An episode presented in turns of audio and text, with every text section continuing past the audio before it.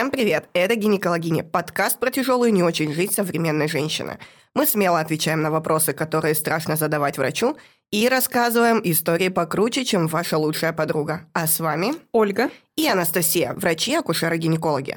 В этом выпуске мы поговорим о беременности и родах в другой стране, а именно в Грузии. И в гостях у нас Ольга Щеголева, биолог, психолог, специалист по сексуальному воспитанию и просто хорошая женщина, с которой у нас был прием гинеколога в прямом эфире. Вы можете посмотреть у нее на страничке, если он сохранен. Привет, Оля. Привет. Привет. Я очень рада вас видеть сегодня в студии и участвовать с вами в подкасте. Спасибо, что позвали. Оля, насколько я знаю, ты мама двух детей, и, соответственно, у тебя был опыт э, родов и в городе Санкт-Петербурге, и опыт родов в Грузии. Скажи, пожалуйста, в чем самая главная разница и, наверное, о твоих, в первую очередь, впечатлениях о этом процессе? Действительно, 13 лет назад я родила своего первого ребенка в Петербурге, в первом роддоме, и это было отвратительно. А, я не буду скрывать о том, что этот опыт был очень травмирующий, после чего я заработала ПТСР после беременности и родов в России, с чем достаточное количество времени пыталась справиться, и в том числе это влияло на мою вторую беременность, потому что мне было очень страшно пережить этот опыт еще раз. Вторую беременность я также начинала вести в Петербурге. К сожалению, я ходила в женскую консультацию по району, но при этом я еще ходила в клинику Фомина, где как раз Анастасия и Ольга пытались э, спасти мою кукушечку и говорить, что все будет в порядке, ничего. Акушеры-гинекологи бывают, не издеваются над людьми, э, над женщинами и так далее. Но потом я переехала в Грузию, и помимо стресса от переезда, да, от релокации, естественно, был стресс в том, как вести беременность в Грузии и вообще где рожать. Но мне повезло, что до этого два года назад моя приятельница рожала в Грузии, и она уже знала примерно, в какой роддом мне нужно обратиться. Насколько я помню, ты приехала на сроки беременности около 20 недель в Грузию. Да, что-то в этом роде. 18 недель я прилетела в Ереван. А в Ереване я тоже успела побывать в больничке. Больничка выглядела прекрасно, как в американских фильмах, огромная, очень чистая, но врачи из Советского Союза. Это было ужасно. Это было просто, как будто бы я домой приехала обратно в женскую консультацию. И в Грузию, да, я перебралась на 19 неделе, где-то на 20 я была первый раз у гинеколога на УЗИ. В платной клинике или по какой-то страховке, может быть?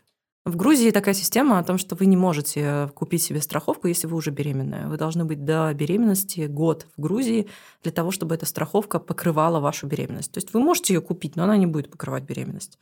Поэтому не было смысла никакого покупать именно страховку. И никаких городских бесплатных, как у нас, да, по ОМС, угу. нету в Грузии. Такого не существует. Там вся медицина частная. Поэтому все роддомы, на самом деле, они принадлежат не городу, а каким-то частным организациям. И да, они получают субсидии от города, но какую-то часть э, грузинкам возмещают какую-то часть родов, э, затрат на роды но это не очень большие деньги, при том, что, естественно, для грузин это стоит дешевле, чем для приезжих. Поэтому, да, все это частные организации.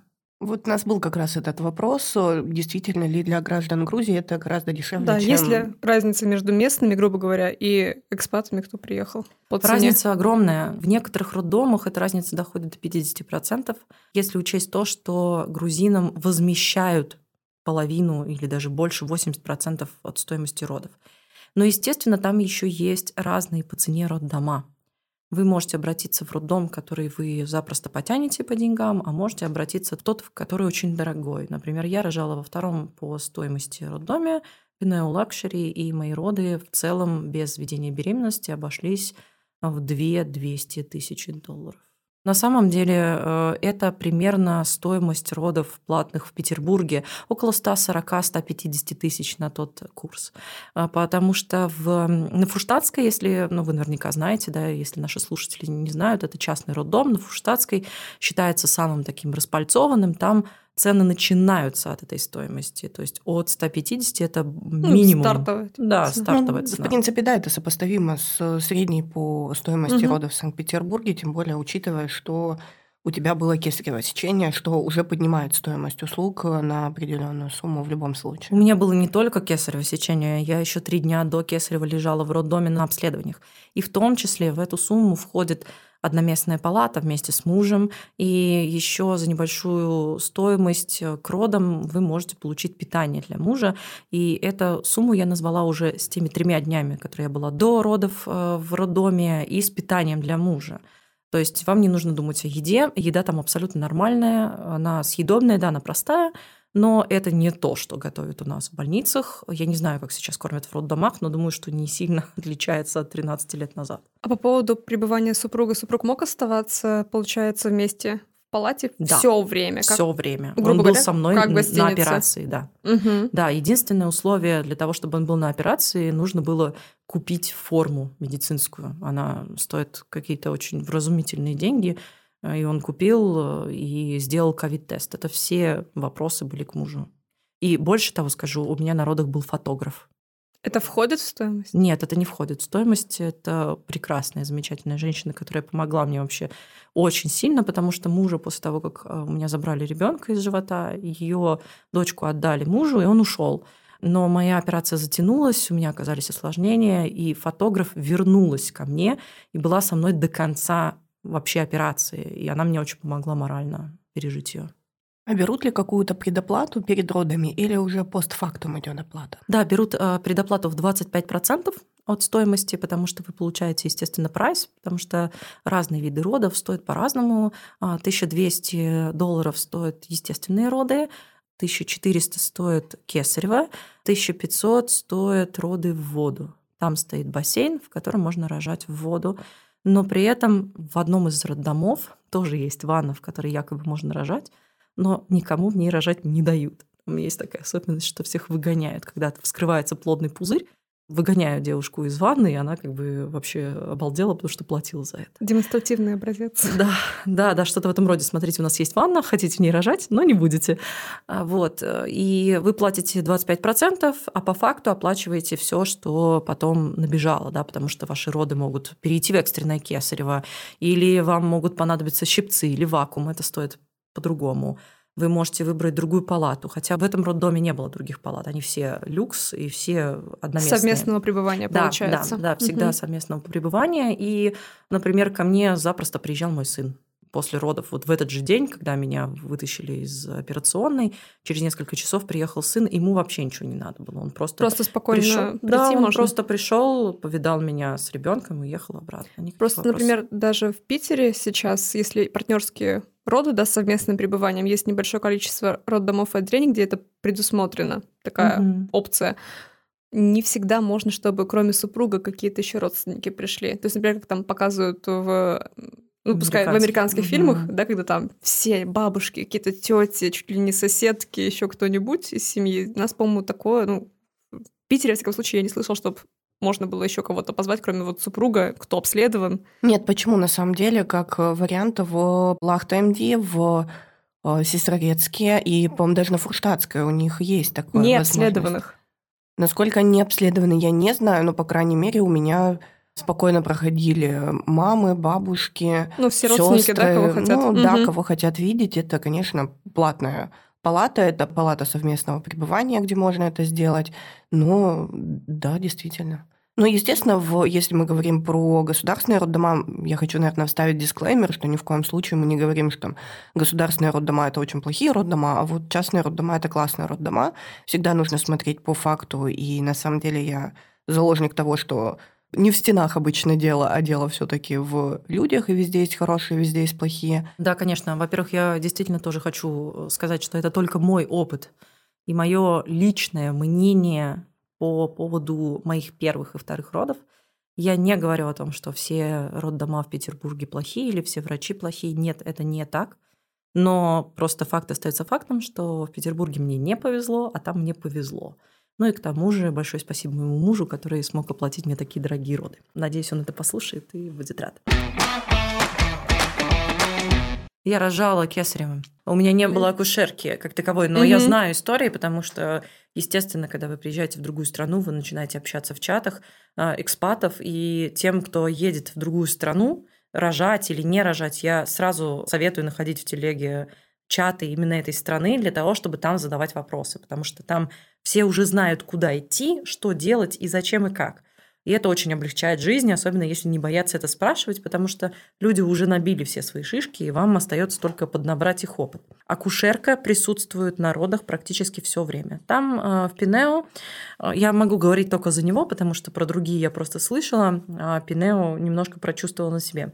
Там есть главная акушерка Магда, которую все очень любят, и врач практически не появляется на родах. Он смотрит раз в 4 часа, и иногда на родах даже не присутствует. То есть если все идет отлично, если не нужна его помощь, все решает акушерка, которая все время с вами. Ну, такой немножко более европейский получается ну, более подход. Евро... Да, более европейский подход, и мне кажется, это очень правильный подход. И мне кажется, что гораздо страшнее увидеть, ну, мне как врачу, который немножко в курсе, мне бы было страшнее увидеть вокруг себя пять врачей, которые вся бригада собралась возле тебя, потому что ничего хорошего в таком случае не происходит, как бы тебя не убеждали в обратном. Угу. Там можно прийти с доулой, можно погасить свет, при том, что вы не просто можете погасить свет и принести свой. Нет, там есть э, нижний свет, маленький пучками, теплый, который позволит вам создать интимную атмосферу. Вы просто выключаете верхний и остаетесь в такой полумраке. Вы можете взять с собой электрические свечи, можете взять с собой любые аромамасла. Там есть э, мечи, родовые стулья, душ – вы можете в любом месте стоять, ходить, сколько вам нужно. Ну, то есть свобода кричать, передвижения, нет все, ограничений. Что угодно, да. Вы можете родить в любой позе, которая вам удобна. В том числе акушерки постоянно делают массаж, они помогают вам сидеть, помогают вам раскачиваться, могут вам подсказать, могут спеть с вами, если вам это нужно. И там очень хорошая звукоизоляция, несмотря на то, что это один этаж, там всего семь палат, но они большие, кроме одной – там отличная звукоизоляция. Если вы закрыли дверь, вы не слышите никого. Я за все пребывание там пару раз слышала кричащего ребенка, которого несли в коридоре, но не в другой палате. Ну просто он мимо, когда да, он да, проходил. Да, когда-то пр- проносили в детскую комнату, где там осматривает педиатр, и вот он там плакал. И другие палаты вообще не Ну, это большой плюс, потому что обычно, ну, не знаю, там, где я была, если в городских каких-то роддомах, немножко не такое звук сопровождения чуть-чуть. Не, мне кажется, это очень важно, потому что у меня вот была пациентка, которая говорит, все Евгения роды были просто прекрасно, мне очень все понравилось, это было все очень хорошо. Но потом я не спала 4 дня потому что они были в палате вчетвером, uh-huh. и это просто очень тяжело. Один закричал, закричали все. Твой кричит, ты переживаешь не только за то, что он кричит, но и за то, что ты доставляешь дискомфорт другим людям. Это тоже такое достаточно неприятное чувство. Да даже не в этом дело. У нас нет нормальной звукоизоляции в родильных э, блоках на ну, самом деле. Да. Ну, слышно все очень хорошо. Ну, это давай... дополнительно еще тревожность увеличивает. Даже что-то происходит форс-мажорное у женщины, и она слышит еще, что кто-то где-то еще кричит, это нагнетает сильнее на самом деле. И вот как-то об этом не подумали. Ну, давай будем откровенны. Даже в Петербурге, даже в Петербурге не так много роддомов, где индивидуальные родзалы. Ну, согласна, а, да. Если мы посмотрим, то это где там в поддородовой палате, а, когда женщина еще там не на полном раскрытии, там может лежать 4-5 человек. А в самой родилке может быть 2-3 человека, что не улучшает твою, как бы, Вообще э, твое состояние. Улучшает. Одно дело, когда все рожают слаженно, хорошо и весело. А Звучит другое... смешно. Синхронный род. Раз, два. Ладно. Никому не нравится мой юмор. А, и другое дело, когда там где-то щипцы, где-то вакуум, и тут, господи, мне надо просто родить и уйти отсюда. Это на самом деле очень сложно. Хочу ставить дисклеймер о том, что я рожала в дорогом отделении. Да, это суперплатные роды. На этаже ниже, где меня оперировали, там обычные палаты. Но надо сказать, что я, конечно, проходила по этому отделению только. Я там не лежала. И да, там женщины лежат в несколько человек в палате. Но там все очень приятно, чисто и симпатично, в отличие от того, что я видела 13 лет назад в первом роддоме, и как выглядят сейчас наши больницы, которые я видела там за последние два года, там все очень прилично. Да, там тонкие наверняка стены, когда я лежала перед операцией я слышала, как кто-то орал. И мне это уже не понравилось, потому что я ждала свою спинальную анестезию и была сама в состоянии, о боже мой, можно мне сбежать, пожалуйста, не надо. Но беременной уйти не удалось. Надо сказать, что 13 лет назад, когда я ночь ждала своего кесарево сечения по надуманному поводу, но это отдельная история, а, я лежала в родильном отделении, а, просто в какой-то непонятной палате, и всю ночь я слышала, как женщины орут. И это было вообще не помогающее. Просто я была в полном ужасе, при том, что я плохо себя чувствовала. Я не понимала, что происходит, но вот эти крики – это кошмарно. А там, где я рожала сейчас, Pineo Luxury, есть обычный Pineo, вот как раз на третьем этаже, на четвертом Luxury, там родильные палаты совмещены с той палатой, в которой вы дальше лежите или лежите до. Угу. Это просто палата, в которой вы находитесь, и вам просто меняют кровать с родильной на обычную. На обычную кроватку. Да, для малыша. но а, обычная кровать, она тоже многофункциональная, надо сказать, потому что мы ездили, когда смотреть роддома, мы были в одном э, и меди, и там просто обычные кровати.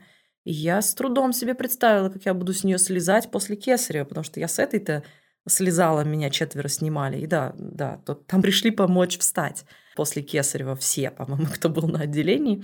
А, что тоже очень приятно, потому что это действительно помогло. А там многофункциональная кровать, в которой у вас пульт, и вы просто нажимаете, она вас сажает, угу. кладет и так далее. Это очень удобно. Еду вам приносят также в палату. У вас есть стол, есть место, где спит муж, это раздвигающийся диван. У него есть э, одеяло, подушка, постельное белье. Вам постельное белье меняют каждый день. Если у вас что-то запачкалось, вам опять же меняют это без проблем. А, вам приносят памперсы для ребенка, есть салфетки, есть э, прокладки постродовые или трусы, но трусов там в связи с тем, что это Грузия, там, по-моему, их никто не видел, но э, прокладки без проблем мне просто с собой отправили. А еще была смешная история. А, я не купила чулки на угу, кесарево сечение, и мне обматывали ноги эластичным бинтом. А, нормально обмотали, в общем, у меня нет претензий никаких. И когда я выписываюсь, я свернула аккуратненько этот кровавленный бинт. И такая, типа, извините, он грязный, надо вернуть. Они такие, чего? Выкиньте, пожалуйста, да. женщину. Я такая думаю, ни хрена себе, у них одноразовые бинты. У нас, простите, многоразовые зеркала, а у них одноразовые бинты эластичные. Да, я их с собой просто забрала, и все. Дисклеймер, мы обрабатываем многоразовые зеркала. Если что, покупайте с собой пластиковые. Вот, но смотрели на меня в роддоме, когда я спросила про эти эластичные бинты, как на идиотку, реально. А как врач ржал над тем, когда я спросила, нужно ли мне бриться, это тоже надо было видеть. Они очень смеялись, они такие, может быть, тебе еще клизму сделать? Я говорю, а что, не надо? Говорит, нет, ну хочешь, сделай, я говорю, хочу. То есть, подожди, в Грузию, вот в Pineo Luxury, Клизма таки не входит. Нет, если вы хотите, если вы хотите, она будет входить. У меня входила, потому что я 4 дня до этого не могла сходить в туалет. При том, что у них клизмы не такие, как мне делали 13 лет назад, вот это ведро. Нет, там вот это обычная клизма, микроклизма, микролакс, который вам дают, и вы спокойно в свой туалет идете. И... Сейчас вроде тоже так. Ну, сейчас уже меньше стали на эту тему заморачиваться ну, да. и с бритьем, и с э, клизмами, да, потому что считается уже, что на самом деле гораздо больше рисков получить инфекцию, если будет э, свежее все выбрито, потому что там будет больше повреждений, больше mm-hmm. очагов, куда может зайти наш любимый стафилококк. Например, как вариант, он любит жить в роддомах. Поэтому, конечно, это, мне кажется, это очень здорово, когда от этого отходят. И, конечно, мне кажется, еще очень интересен послеродовый период. А, скажи, пожалуйста, как было взаимодействие с педиатрами, ребенок с тобой, не с тобой? После того, как меня прооперировали, меня оперировали дольше положенного, а, говорили, что расчетное время операции это 30-40 минут, меня оперировали почти 2 часа, потому что а, оказалось, что у меня спайки на матке, и, в общем, поэтому все очень сильно болело. И хорошо, что меня рано прооперировали. Потом меня перевели в палату интенсивной терапии, э, в которую принесли ребенка, приложили мне к груди. Потом пришел муж, когда врачи унесли ребенка там помыть, сделать прививку и так далее. Муж со мной побыл, пока у меня отошли ноги, и через два часа после операции меня увезли в палату. Ребенка принесли сразу, и его, в общем, не забирали, но там есть такая функция, когда ты зовешь медсестру и говоришь, я больше не могу, заберите, пожалуйста, вот, вот туда, куда-нибудь. И это без проблем можно сделать в любое время суток, но мы к этому не, не обращались, потому что мой муж оставался со мной, и он учился с ней обращаться, мыть ее, переодевать и так далее. Педиатры, ну, с педиатрами там все достаточно э, интересно, потому что они все говорят различную информацию. Например, одна педиатр э, говорила, что нужно детей сажать с первого дня для того, чтобы вот они привыкали сидеть Привыкали к восьмичасовому рабочему, Рабочему дню, дню, да. сразу с пеленочек, а то мало ли что, Ручку потом сразу не привыкнут. да. Да, это очень странно, но, естественно, вы всегда должны э, фильтровать э, и знать о том, о чем идет речь. К сожалению, мне кажется, кстати, это самой большой проблемой с нашей медициной, о том, что люди, которые обращаются к врачам, все равно должны разбираться хоть в чем-то. Они все равно должны знать, э, правильно врач говорит или нет, хотя очень хотелось бы довериться. И мне это очень нравится в вас, дорогие мои приятные женщины, потому что я ничего не проверяю. Я вот иду, понимаю, что вы мне не наврете, и все будет замечательно. Мы тут машем лапками и киваем Да, и и киваем соглашаемся. такие, да. да. Да, серьезно, я очень сильно рекламирую клинику Фомина и Ольгу и Анастасию, как врачей. И у меня вопрос еще был по выписке. Как э, рано тебя выписали? Я лежала три дня до, и три дня после меня выписали на четвертый день.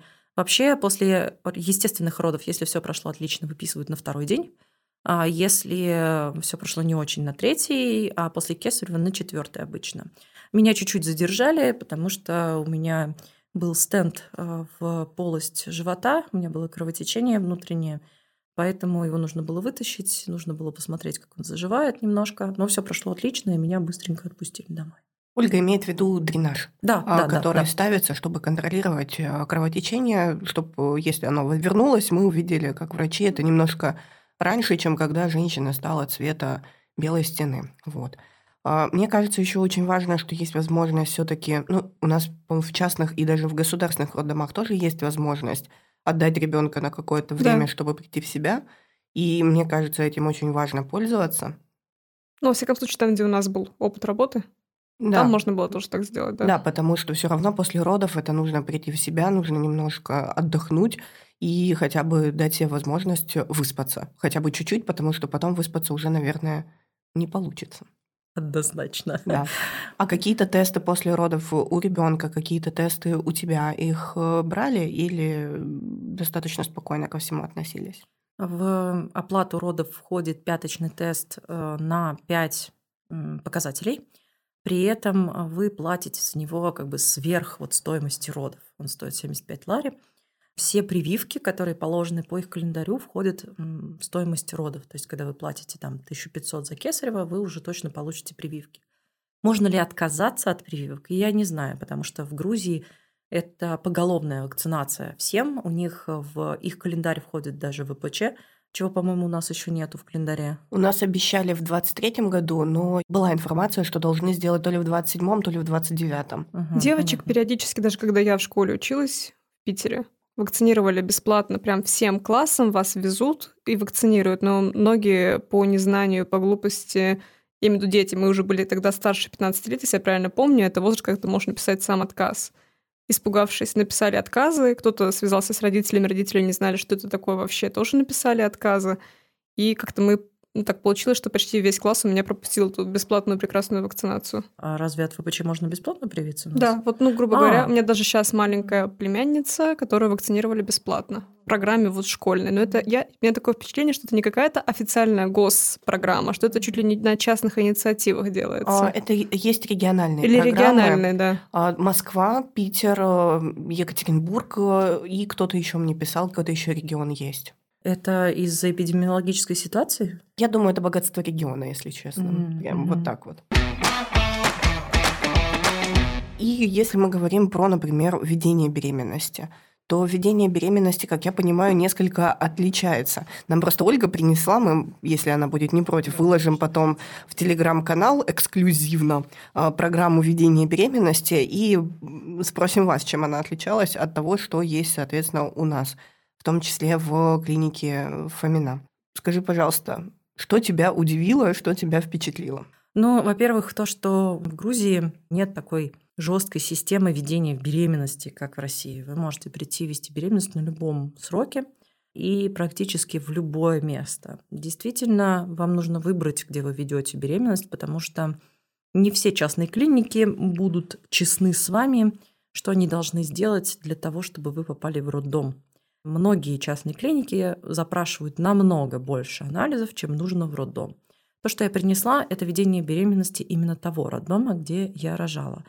Я после пары походов по клиникам решила, что я просто выберу роддом и буду вести беременность там, потому что они точно знают, что им надо, какие анализы им нужны, что их интересует из моего состояния и так далее. И врач, который будет меня там оперировать или со мной на родах, он сразу будет знать, прошла я это или нет. Интересно то, что вообще ведение беременности в Грузии намного более расслабленное, чем у нас. Вас не потащат в 7 утра сдавать мочу в один день, вторую мочу в другой день, кровь в третий день, как у меня было, например, в женской консультации. Никаких вопросов по поводу того, а где ваша пеленка, а почему вы с собой не принесли зеркало, а где ваши презервативы для УЗИ, что меня несказанно бесит в моей женской консультации. Такого в Грузии нет, но приемы, соответственно, стоят как в частных клиниках, да, потому что вы за них платите. Не из своих налогов, как УМС, а вот живыми деньгами, которые у вас есть. Было все очень лайтово. Из таких самых смешных э, меня не взвешивали с 24 недели. И когда я приехала в роддом, мне нужно было кисарить, меня спрашивают, а сколько ты весишь? Я говорю, а я не знаю. Говорит, а у нас нет весов. Я говорю, а как мне будут делать анестезию? Говорит, ну, ты между 90 и 100. Я говорю, ну, где-то так. Ну, отлично. So-so. Где-то так. На глаз мы сейчас все определим. Не волнуйтесь. Опытный анестезиолог сразу. Ну, примерно. Примерно столько, да. А, а вопрос, а можно было выбрать врача? Как Да. вот у нас можно? Да, Кто выбрать будет вести врача роды? можно, да. Можно выбрать э, врача, но, по крайней мере, в Pineo Luxury, где я рожала, вы можете познакомиться со всеми врачами и, больше того, выбрать себе акушерку. А это отдельно оплачивается акушерка? М, Договор с врачом и акушеркой оплачивается отдельно, плюсом к стоимости самих родов. У некоторых врачей есть свои акушерки, а, и их поменять нельзя. В некоторых роддомах вы не можете выбрать врача и не можете выбрать акушерку, только те, которые вот будут. Но в Пинео Luxury, в общем-то, не было страшно остаться без врача, потому что все врачи, которые там есть, они все очень адекватные, и все акушерки тоже. Но так как у меня была операция, а, первый врач, с которым я познакомилась, а, это был очень знаменитый врач в Грузии. К нему едут все женщины после кесарева рожать естественным путем. Но у меня было предчувствие, что естественным путем я не рожу. А он очень за естественные роды. И вообще Пинео Luxury очень за естественные роды. В воду, попой кверху, как угодно. Рожай хоть, э, не знаю, в позе балерины. Главное, чтобы ты родила. Это тоже классно. Но я поменяла врача, потому что вот этот Заза, он был э, в отпуске. Я пришла к другому врачу, к женщине, Тамуне. Большое ей спасибо. Мы поговорили, я поняла, что это внушаемый врач. Я могу внушить ей, что мне не надо рожать самой. Ну, так и получилось. Ну, вообще, я смотрю, что по программе ведения беременности, ну, у нас примерно столько же визитов выходит во время беременности. Тут получается их э, 10, 9 плюс послеродовый визит. У нас их получается в нашей э, программе примерно столько же. Единственное, мы немножко раньше ставим на учет, чем обычно в 11-12 недель. Обычно мы говорим женщинам, пожалуйста, придите неделек в 7 посмотреть малыша, убедиться, что есть сердцебиение, и потом уже будем спокойно обследоваться и вести беременность. И плюс консультация мамолога меня удивила, потому что у нас э, она не входит, в принципе, в стандарты ведения беременности. Ну, это просто э, как бы мои замечания, это ни в коем случае не говорит о том, что это плохая программа, у нас хорошая и так далее. Мы смотрим просто, Чем отличается? просто разницу, да, не более того. Как я понимаю, НИПТ тоже туда входит, или он не для всех? НИП туда входит, но он входит, по-моему, на первом этапе ведения беременности. Я его не брала. То есть вы можете оплатить только ту часть ведения беременности, на которую вы приезжаете. Я оплатила ее с 25 недели, и у меня была половина стоимости. То есть так она стоит 500 баксов, а я платила 250 долларов. И, естественно, все, что до этого было, у меня, соответственно, не вошло. Вошло только то, что с 25 недели положено. И при этом, э, естественно, там есть тоже свои бюрократические штуки, но это Грузия, это не Европа, это не, э, не Швеция, где у вас все будет идеально и так далее. Это Грузия, это нужно потрясти, поорать, сбегать туда, сбегать сюда. Это как бы все такое э, странненькое немножко. На самом деле, во время беременности, когда пациентки спрашивают, я поеду, ладно, когда это куда-то рожать, а когда я поеду временно сейчас тусану в Египте, ты такой, пожалуйста, у вас 25 недель, вы точно хотите в Египет? Хотя, с другой стороны, ты прекрасно понимаешь, что вряд ли что-то случится, что все хорошо. Однако мы не против того, что пациентки у нас ехали куда-то рожать, у нас очень много девочек уехало сейчас в Аргентину, кстати. У меня там несколько девочек рожали, остались очень довольны. Уезжали рожать э, в Германию, в Норвегию. Но при этом мы все прекрасно понимаем, что есть свои плюсы, есть свои минусы, есть немножко разный подход. Но, тем не менее, живем. Единственное, в чем очень важно, когда куда-то вы собираетесь и уезжаете, важно знать систему здравоохранения, куда вы едете, и заранее уже понимать, что делать в случае каких-либо проблем и куда бежать, что называется. И что входит, что не входит. Потому что у меня один раз э, пациентка попала в очень неприятную ситуацию в Дубае, э, когда у нее были очень большие проблемы лечь в роддом, она была не замужем. О, это беда. Это, это были прям очень большие проблемы. И несколько случаев было на Мальте, но это не у моих пациенток, к счастью, когда там вплоть до чуть ли не смертельного исхода из-за того, что у них они не прерывают беременность же с плодом, который еще жив. А там уже, скажем так, излились воду в 15 недель, и они ждали, пока, грубо говоря, ребенок умрет, чтобы ее роды разрешить, там была инфекция и так далее. Это не к тому, что никуда нельзя ехать. Это важно понимать, куда вы едете, на каких условиях и что делать в случае, если вам нужна будет медицинская помощь. Это не только для беременных, мне кажется, актуально задавали в Инстаграме вопросы, когда я объявила, что будем говорить про роды и беременность в Грузии, по поводу, был ли консультант по реабилитации после родов. Ну, такой какой-нибудь человек, который, не знаю, подошел какой-нибудь физио, какие-нибудь движения показывал, и вы вместе делали, например. И по поводу консультантов по грудному скармливанию. Была ли такая опция? Была медсестра, которая пришла сразу после родов и пыталась э, засунуть мою огромную грудь э, ребенку, который родился на 37-й неделе, в рот, что у нее очень слабо получалось.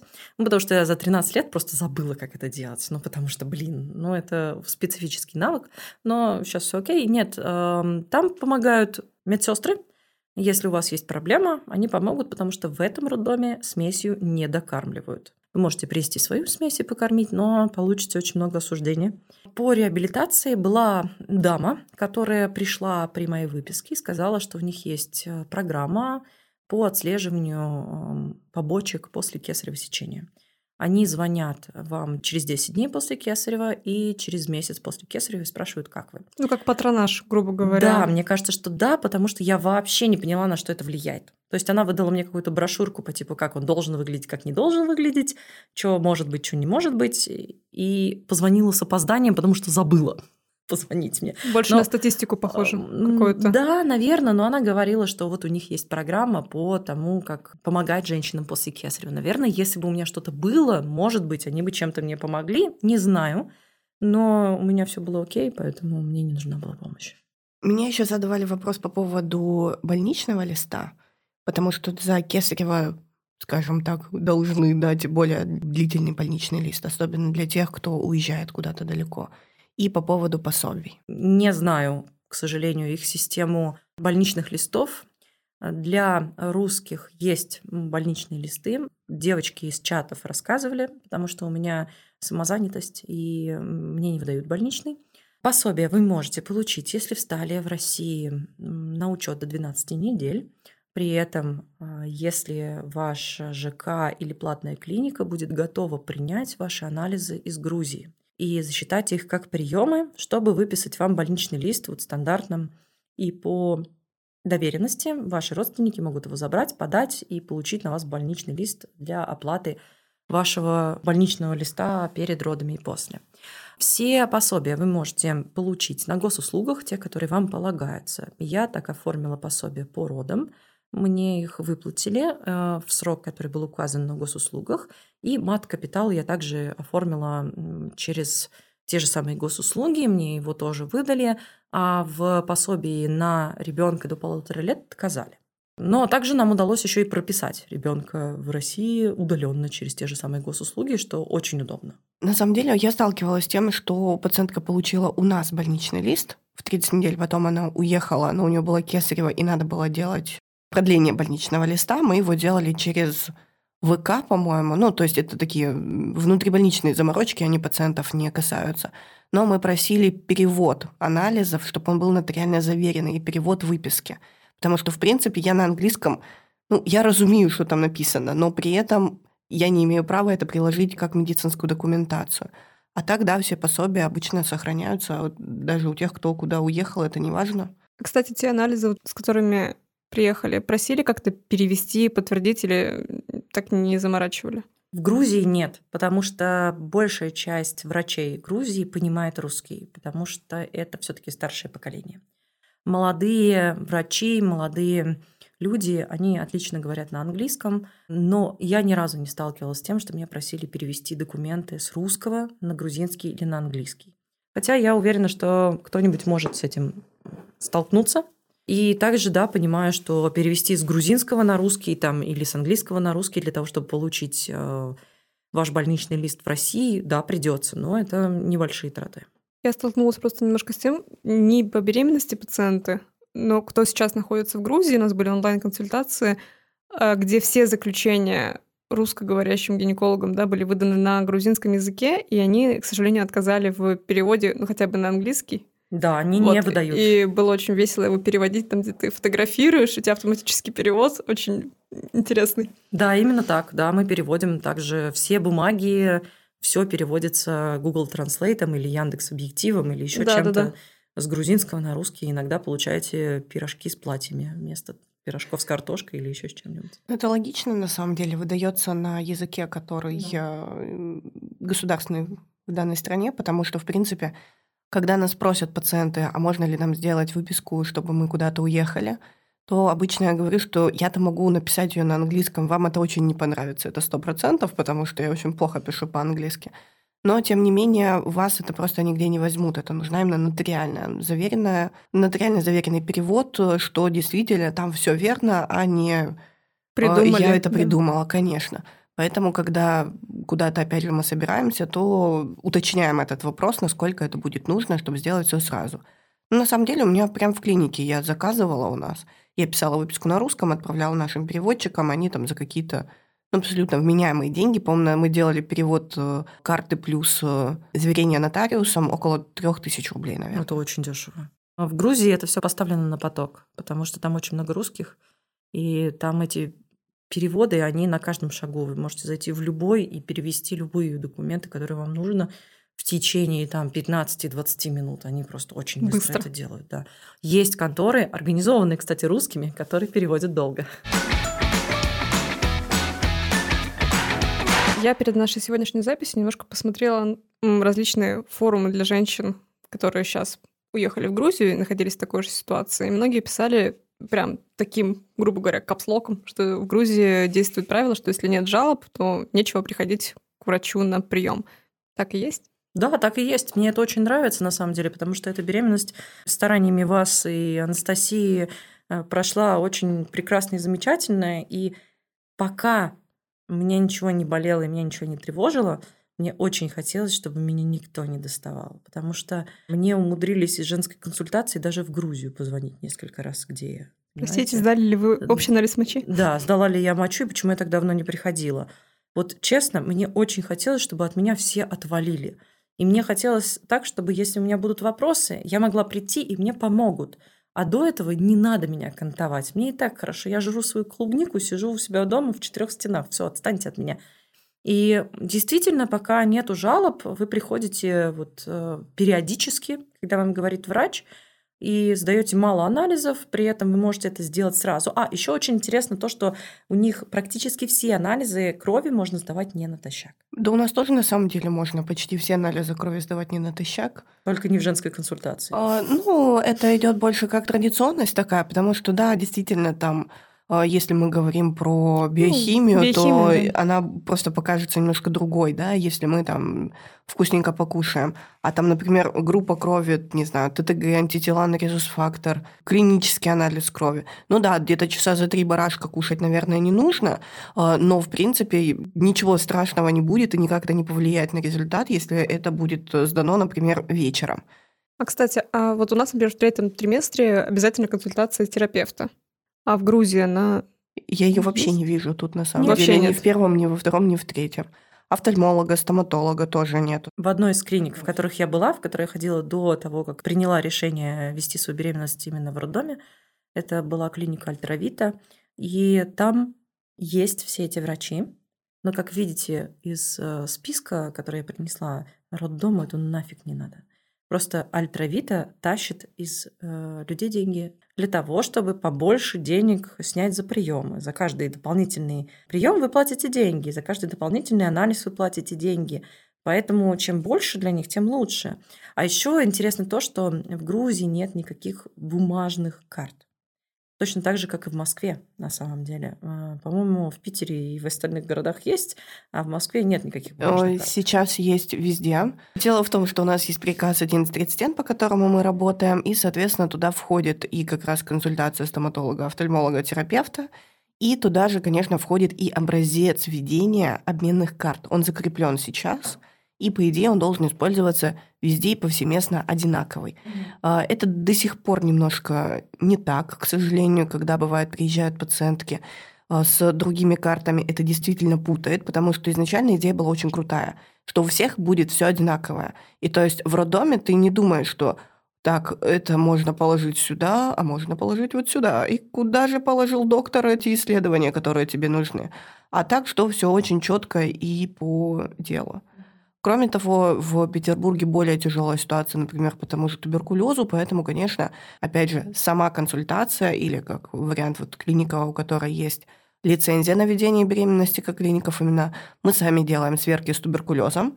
Если туберкулезный диспансер идет на контакт хоть какой-то, а, и, соответственно, просим флюорографию у супруга для того, чтобы спокойно детеныша можно было отдавать домой. Про бумажные карты я имела в виду то, что в Грузии весь э, оборот электронный, и вы можете прийти к любому врачу в стране, и он, забив ваши данные в компьютер, увидит все ваши исследования от всех врачей. То есть это общая карта, которая просто лежит где-то в облаке. И мне кажется, что это очень удобно. У меня есть клиентка в Москве, и при ведении беременности у нее такая же система э, в обычной женской консультации, у них нет карт. У них электронные документы оборота, это очень удобно, потому что вы ничего не помнете, ничего не потеряете, и все врачи могут посмотреть, а что вот там вот было, причем из любой клиники.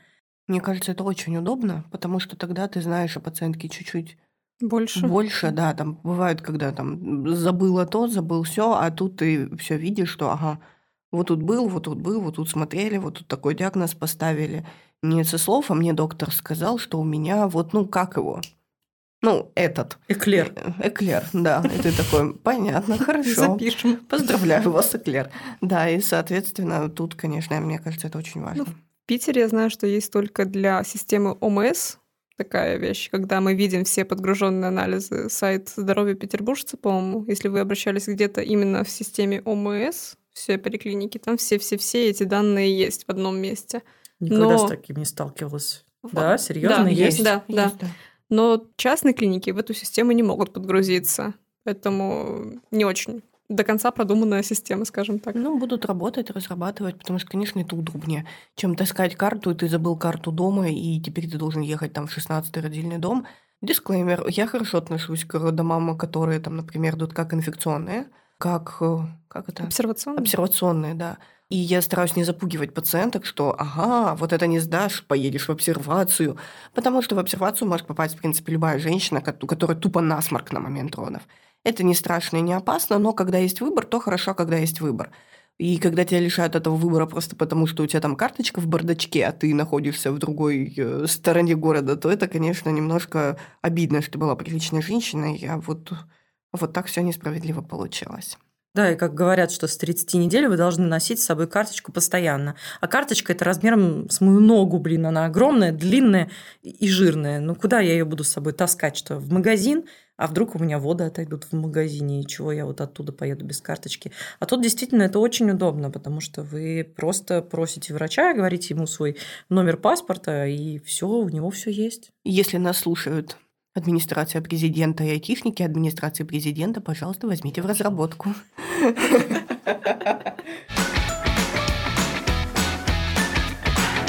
Оля, огромное тебе спасибо за сегодняшний выпуск. Мы были очень рады тебя видеть не только по деловому поводу, но и просто по жизни. Мне кажется, что это очень важно знать о том, как все происходит не только в России, но и, в принципе, в мире для того, чтобы, опять же, иметь выбор. Выбор – это всегда прекрасно.